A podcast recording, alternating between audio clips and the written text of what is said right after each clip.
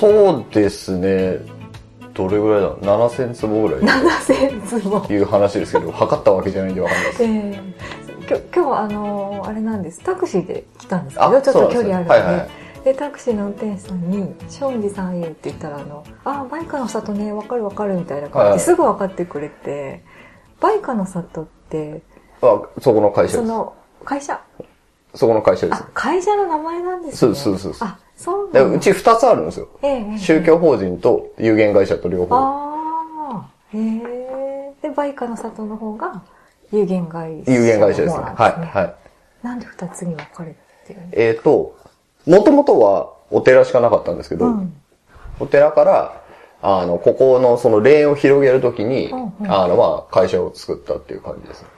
だから霊園の管理会社というか、その、法要する場所、あうんの、建物が、えっ、と、まあ、バイカの里っていううん建物っていう、まあ、建物の名前随昇格なんですけど、はいそこの会社がまあ有限会社バイカの里っていううん感じですね。私てっきり梅の木がいっぱい割ってるとこそうろなのかな昔あったんですよあ昔あったんですね。梅の木を全部はいなくして建物を建てたんで、あ父親が、へえ。まあ、バイカの里ってつけたあっていうまま。感じだと思います。へはい。え。それが、えっ、と、僕が二十歳の時に建ったんで、はい。20年弱ぐらいですかねう。ん。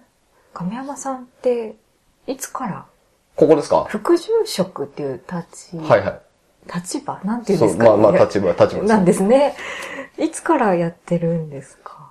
副住職になったのは、いつなんだ ?5 年ぐらい前ですか、5ね。年前。5年前ぐらいじゃないですかね。それまで、この前お話しした面白かったのが、以前はパチプロ。ああ、その前はアイスホッケー。そうそうそう。謎のなんか経歴が面白いなと思ってたんですけど。ああ、アイスホッケーっていうのは大学大学の時なんですね。ですねそうです。北海道へ。そうですね。アイスホッケーをやろうと思ったきっかけは何かあったんですか？いや、全然あの、アイスホッケーって競技も知らずに、たまたまその、よくみんなこう遊びに行くじゃないですか、スケートとかに。で、それでスケートリンクに遊びに誘われて行って、それからなんか、まあ当然できないじゃないですか、最初。なのでこうちょっとやり込んでたんですよね。毎週その日曜日にスケートリンクに行って、あの、まあ僕、あの、私立なんですけど、中学高校。中学、高校に、その、行きながら、その、日曜日だけその、スケートリンクにこう、通うような生活をして、で、そこでアイスホッケーっていう競技を知って、はなんか、ちょっと出させてもらったりとか、あ、今日試合とか試合、とか、まあ練習。練習とかに、あの、アイスホッケーってあの、ビジターっていうちょっと特殊な制度があって、あの、他のチームとか所属してない人間が、あの、チームの練習に出させてもらえるっていう、あの、まあシステムがあるんですけど、まあ要は、マイナースポーツなんで人が集まらないんで、あの、要はリンクを借りる料金を、ああの、捻出しなきゃいけないじゃないですか。なので、外部から、あの、自分のチーム以外のとこで練習していいよっていう感じで、あ。うん。まあ出られるようなシステムがあって、それでちょっとこう、出るようになって、で、それでなんとなくこう、まあまあ当然やりたいこともないので、あの、どうしようかなっていう時に、あの、たまたまその、まあ仏教系の学校だったんで、はい。あの、まあ仏教系の大学が北海道にできるって話にうんうんうんなったんですよ。で、それでたまたまその、アイスホッケーとかができるようなところだったんで、まあ、有名なところだったんで、じゃあ行くかっつって、まあ行ってっていう感じですかね。あ、一応アイスホッケーやりにっていうよりも、仏教も絡めた感じ？いや、全然全然。もう大学行く気なかったです、そうなんですね。そう、大学に行く気がなくて、へあの、まあ、正直大学に行く理由もよくわかってなかったんでただ僕のところ進学校なんで、あの、大学に行くのが当たり前のーそうでしょうね。環境なんですよ。なので、大学に行かないっていう選択肢はほぼないんですけど、なんか僕だけちょっと変わってたのが、うん。行かなくてもよくねってなったんですよ。先生はもう、あの、大学に行けっていう話になるじゃないですか。あ、はいで、僕は、行っても、やりたいことないしうん、どうしようかな、みたいな。うん。で、それで、まあ、大学に、まあ、行くっていう話になったんですけど、はい。まあ、それで、まあ、どうせだったら、なんか、理由付けじゃないですけど。アイスホッケーできて。そう。で、僕、この辺の学校でアイスホッケー部があるって知らなくて、あ、東京にも。そう、東京にもアイスホッケーあるんですよ。すね青学とか、法政とかあるんですけあ、そっどか、そっかそっか、なるほど。まあ当然情報ないんで知らないじゃないですか。だからもうアイスホッケーイコール北海道とか 雪国みたいなイメージになっちゃっ なるほて。ど。イメージで行ったわけそういうイメージ。でだからそれであの、こっちで車を買って荷物積んでうん。走ってったんですよ。東北バーって走ってって、ちょっと待ってください。どういうことですか？え？車を買って、東京から北海道へ。走ってったんですよ。車で車で、車で。へえ。そう、車でマーチで走ってったんですよ。マーチ。で走ってって、で、それでまあ、その、まあ、前もってその、あの、アパート借りてたんで、はい。そこまで行って、で、あれなんですよね、僕その時、あの、北海道まで車で行けると思ってて、ああ、うんうんうんうん。18の時。そうまあ青森行くじゃないですか。はいまあ、道ないわけですよ。立ちはだ、ね、目の前に海が。そう海があって、え、行けないのってなって、そこであの、急いでこう、船を、うんうんやっぱとりあえず渡れればいいやつって、うんで、まあ、あの、場所が分かってなくてよく、その北海道のどこら辺なのか、よく分かってなかったんで、とりあえず渡れればいいやつって、はい渡って室蘭に渡ったんですよ。はいはいはいはいあの、60キロあるんですよ、そっから。でも、60キロ。そう、だから、室蘭行って、ええっ、と、まあ、9時間ぐらい確かかかるんですね。渡るのに。うんうんで、渡9時間渡ってつ着くじゃないですか。はいどこここってなるうん。で。なりますよね。で、まあ、そこからあれですよね、高速乗って、走ってって、うんで、着くわけですよ。で、鍵持ってたんで開けるじゃないですか。はいで、夜中なんです、着いたのが。あの、布団がないわけですよ。で、しょうがないんで、その日はなんかビジネスホテルみたいなところにええ。泊まって、で、朝布団買いに行ってみた。何も準備してなそんな、なななななとりあえず行く、とりあえず学校入ろう、とりあえず。そうですね、一人暮らし。しも初めてだし、えで大、大学が4月からだったのかな。うんだから着いたのがもう3月だったんで、もうその前にこう、卒業式があり、えっ、と、車の免許を取りに行くとかつって、で、車の免許取って多分2週間後ぐらいにもう北海道ま北海道で走ってって、すごい。すごいなぁ。まあそ、そっからまあ大学生活が。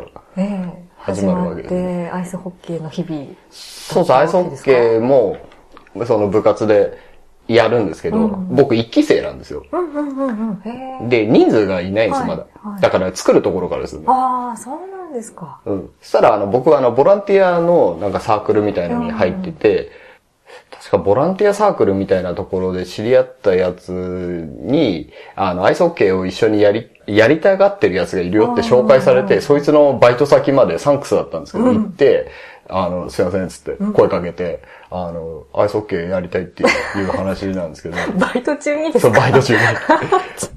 ちょ、なんか。ちょっと話聞かせてもらいますけどね。うんうん話で、で、そいつと二人でこう、んベースを作っていって、登録して試合に出るっていうよううんな流れ。で、それと同時に、あの、パチンコにもこう、興味がうん。出てくるわけですよ。そこだったんですね。パチプロの原点大学生なんですね。大学ですね。それは友達がやってたいやいや、全然。あ、もう自分から？コンビニで立ち読みっていうか、その、なんとなくこう、撮って、なんかその、その時、あの、パチプロが結構流行ってたんですよね。で、パチンコで勝てる方法みたいな書いてあるわけですよ。でも周りから負けた情報しかないわけじゃないですか。うん。なんで勝てんのか。っていうのがすごく気になって、とりあえず端から雑誌を全部買ってー、全部勉強したんです、端から。そしたらパチンコの仕組みが分かって、あれ？これいけんじゃない？ってなって、で、そこからパチンコ通いの生活が始まるっていう。いけんじゃないって思う、なんか、ツボみたいなのが見えたんですね。えっと、まあなんか、こうやれば勝てるみたいなの書いてあるわけじゃないですか。で、じゃあとりあえず、あの、1ヶ月データを取りにパチンコ屋に通って、まあ単純にだからその時はまだわかんないんで、うん出てる台は丸、でうんうんうん出てない台は×みたいな感じで、1ヶ月ぐらいこう、データを取って、取って。そしたら丸の日が続いてる日が結構ある。へー2日ぐらいに、3日目には丸がつかないんですよ。だいたい丸が2日連続ぐらいでついてるところが箇所がポコポコあったんであ、じゃあ前日が丸で、その前が×だったら次が丸になるんじゃないかっていう。ああ、法則が見えてきた法。則が見えてきて、1ヶ月で。で、あ、これならいけんじゃないっつって、やって、で、だから最初から数万円ずつはプラスになってたんですよ。ん。で、それでこう、どんどんこう、やっていく感じ。で、アイスホッケーも両立しながら、そうですねパチンコに通う、パチンコに通う大学生活みたいな感じだったんですね。そうですね。えー、アイスホッケーどこまで行ったんですか？どこまで？結果的にそう人を集めて試合やったあ、結局、だからまあその大学のリーグ戦とかには出られるぐらいまではうんうんうん行ったんですけど、結局、俺は大学3年に上がる時に確か辞めちゃったんあ、ですよ。そうなんですね。なんかあんまりこう、チームプレーが向いてなかったみたいで。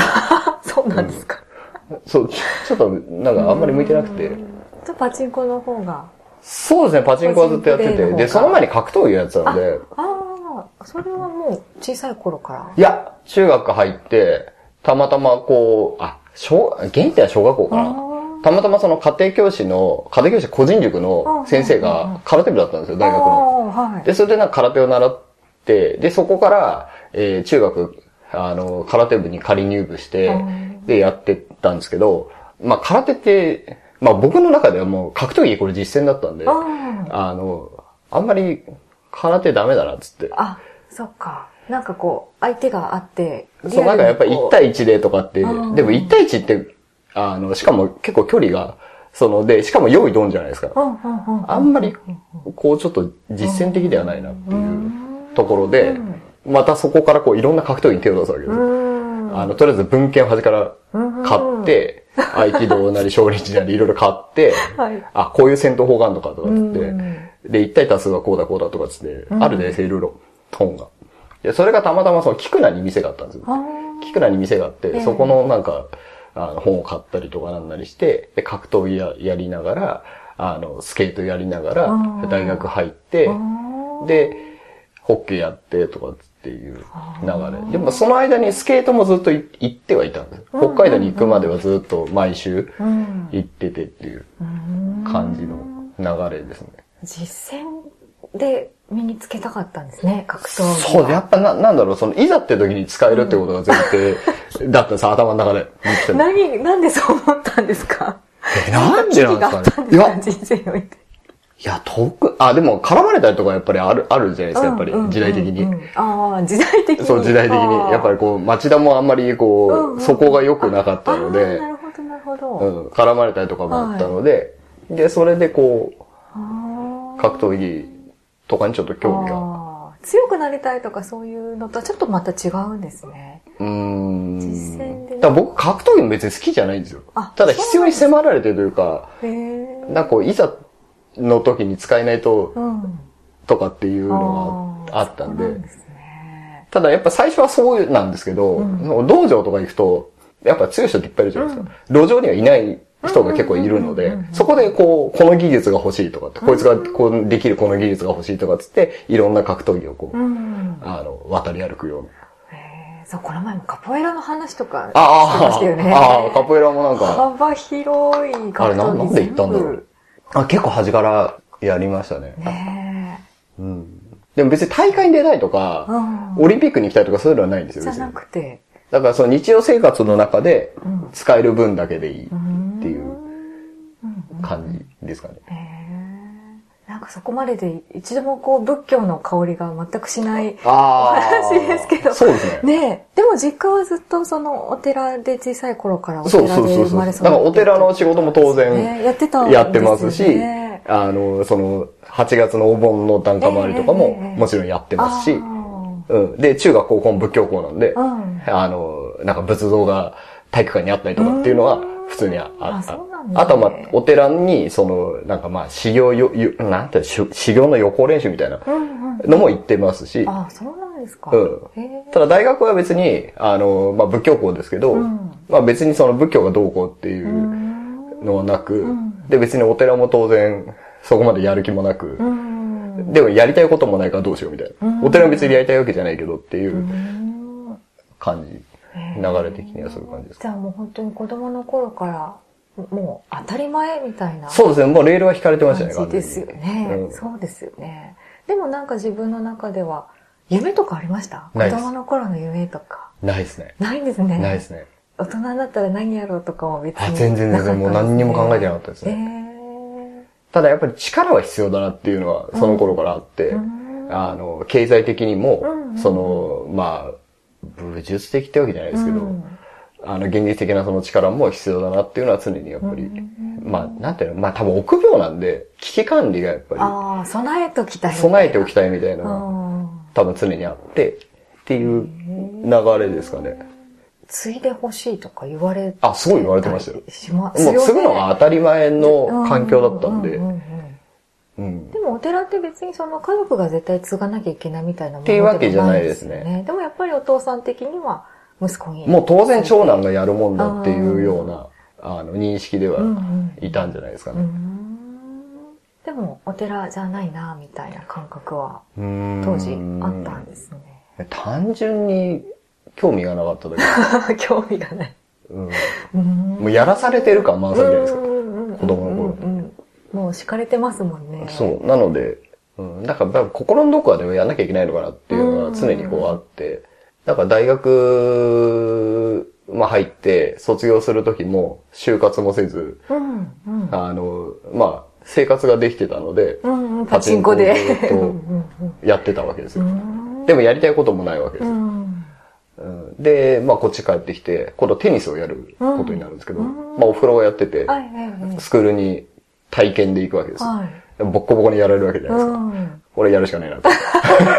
これやるしかねえなってなるわけですよ。極めたいみたいな。そう。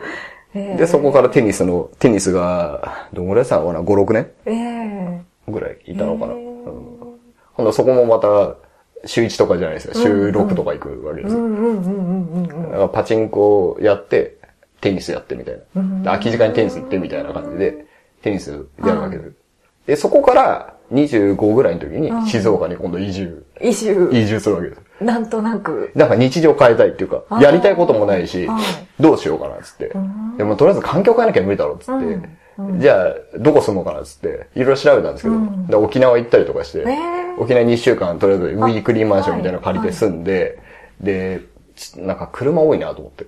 あ、渋滞が結構すごいんですよ、向こう。道路が2本ぐらいしかないんで。あ、これちょっときついなと。したらたまたまこう、あの、なんかランキングみたいなのが、うん。テレビでやっててあはい。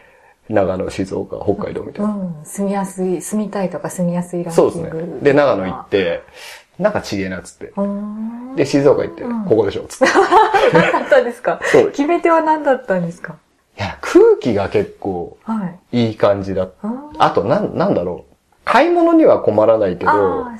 ちょっとこう、雰囲気、その人の雰囲気が結構和やかというか、なんかみんなおっとりしてる感じがしたので、うんうん東京にはないちょっとこゆるさとう、いうか。ゆるさがあって、じゃあここでっつって。程よいですね。私も静岡県民ですけど、なんか都会すぎず、田舎すぎず、うんなんかこう、いい、ちょうどいい感じ日差しもいい感じだし、うなんか、あと山と海に囲まれてるんでうんうんうんう、ん。なんかまあ僕が住んでたところは、逆か海か、逆かが山みたいな感じのとこだったんで、はいここでしょっつってうん。で、とりあえずじゃあアパートだから、まああのコマーシャルでよくミニミニやってるじゃないですか。はいはいはいはいミニミニ行くかっつって。で、静岡の駅前のミニミニ行って、すいませんっつって、ん部屋借りたいんですけど、つって。で、まあ部屋を探してもらって、まあ住むというような流れで、25の時に静岡に。なんとなく環境変えたくて。変わりました？静岡行ってなんか変わったこととかあります？いや、別に変わんない。変わらなかったですか？ななんも変わんないです。じゃあ環境じゃなかったってことですね。うん、まあ気持ち次第だった気持ち次第だったってことですね何も変わんなかったんで。で、しかもなんかあの、パチンコも打ってたんですけど、うん。なんか人と関わらないんじゃないですか、うんパチンコやってると。であの、パチンコ屋にバイトに行くわけですよ。ああ、はい。働く側に働く側に。なったわけですね。そう、なんか裏も知りたくなっえて。ーで、パチンコ屋にはい。バイトで入って、パチスロ打ちながうら、ん。バイトしていて。ええあ、自分も打つし、打つし裏方もやるし。裏方もやるしみたいなええ感じで、まあ、静岡1年ぐらい、はまあ、過ごしてい。う。ん。でも、なんか、なんかちげえなっつってう。ん。で、そっから、えっ、と、北海道に戻るわけです。あ戻るんですね戻るんです。今度札幌なんですけど、えーはい戻るんです。で、戻って、えっ、と、あの時何やってたんだっけな。なんか、登録制のバイトとかうん。と、あと、パチスロ打ちながらうん、両方両立して、パチンコいいですね。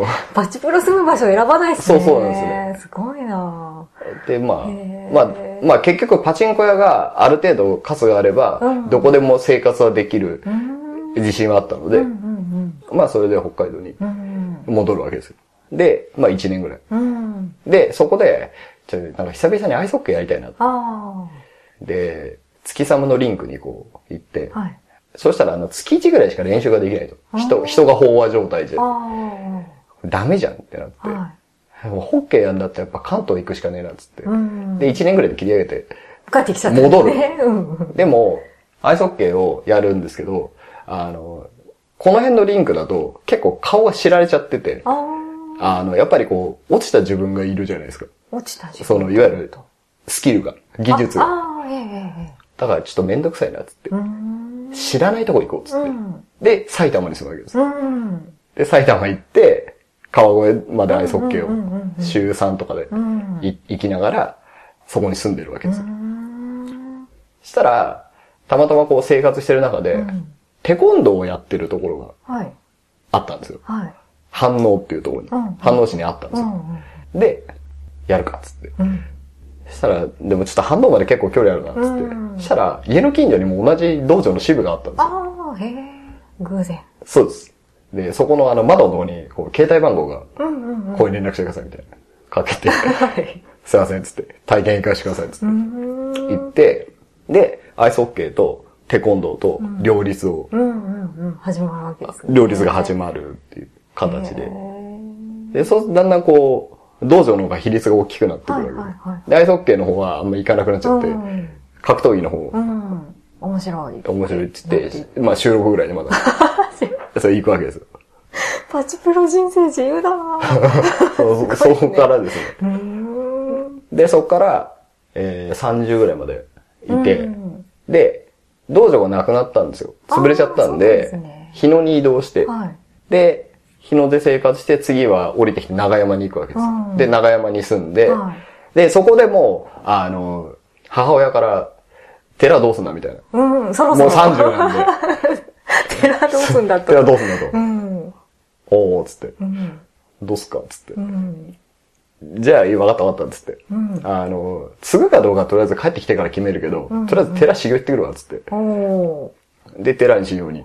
あれ、修行に行かないといけないいけないんですね。やるためには。そうなんですで、修行行っあ。て、うんで、まあ、修行期間は、まあ、監禁されてるうんうんうん状況でうん、で、帰ってきて、で、どうすっかと。もうやりたいことももちろんないわけで、うんまだ。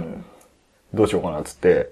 で、とりあえず知るためには、とりあえず、今、そのお寺がどういう状況かっていうのを調べなきゃいけないんで、じゃあ調べようっていう話になって、で、調べたら、やっぱりいろいろこう穴があるわけですよ。うんここ、こっちの方が効率いいんじゃないかみたいな。ああ、穴ですか。そうですね。だからそれをまず、どういう状況になってるかっていうのを全部端から調べたんですよね。で、あ、これは、お寺の世界は間違いなく、あの、衰退の糸をたどるしかないと、と思ったんです。で、それで、なんとかしなきゃいけないっつって、あの、葬儀の仕方も、あの、今、葬儀屋の言いなりで、あの、みんなよく分かってない状況で、ああ、それはありますね。もう勝手に流れていくと。うんうん。で、それなりのお金もかかると。うん。でも死に方ぐらい自分で選びたくないっていう話で、うじゃあ、あの、葬儀のやり方を変えようかなと思って、うんうんで、それにはこの、まずベースを整えないと、ん。あの、やっぱりどっかで疲れた時に潰されるなっていうのがあったんで、うんうんじゃあ会社の方を、じゃあまず、いろいろ変えていこうっていう話になって、で、そこでまずじゃあ、単純にお寺っていうのは人が集まんなきゃいけないし、うん。教育とかその、いわゆる集落的な役割ももちろんうん。必要になってくるので、じゃあ、あの、とりあえず人を集めるにはどうしたらいいかっていうことで、じゃあ自動販売機の設置あとか、あとその休憩所の設置とかっていう、いわゆるそのコミュニティになるような場所を、じゃあ、作っていこうというような形でやり始めるわけですよ。それと同時に、 mixi のオフ会をやり始めるわけですおよ。寺の。あの、いや、関係ないですあ、。関係なく。関係なく。ええその、ネットで集客をして、はいイベントをやって、どれぐらい自分のうん。スキルで人が集められるかをあ試したくなったんですよね。あ。もう、それは亀山さん個人の集客スキル、お寺とはちょっと切り分けて、個人個人としての力を試したいみたいな。はい。ええで、そこで、 mixi のオフ会が始まってうん、で、さらに同時期に、たまたまそのオフ会の流れで知り合ったやつがミュージカルに出たいっていう話になって、で、あの、説明会に行くんだけど、どういう団体かわかんないからついてきてくれって言われて、行くわけですよ。で、そうすると、あの、向こうが、君もやればって話になったわけです。じゃあ出ますっつって。で、そこからミュージカルとオフ会と、えっ、と、寺のあれと、。何ですか、それ。同時期に、ミュージカルもそう、始まへえ。る。で、ミュージカルは、まあ、今年も出ましたけど、うんうん7年ぐらいずっと、うん。うん。そのさ31からか、うん7年ぐらいか。やってて、へーで、オフ会は3年ぐらいやって、うん。で、まあ、お寺のあれは、えっ、と、まあ、フリーマーケットが、最初だからフリーマーケットから始まって集客するように。要は集客期にフリーマーケットを始めるわけです。はで、フリーマーケットをやり、やってたんですけど、その、なんか個人事業でうまくいきたいっていうやつがいっぱい周りに出てきたんですよ、その活動の中で。で、じゃあ、そういう奴らのスキルを高めながら、うん。あの、お寺でイベントやったらどうだ、う。んうんっていうんで、テラフェスが始まるい。わけですね。うん。っていう流れですかね、パうんパパッと言っちゃうと。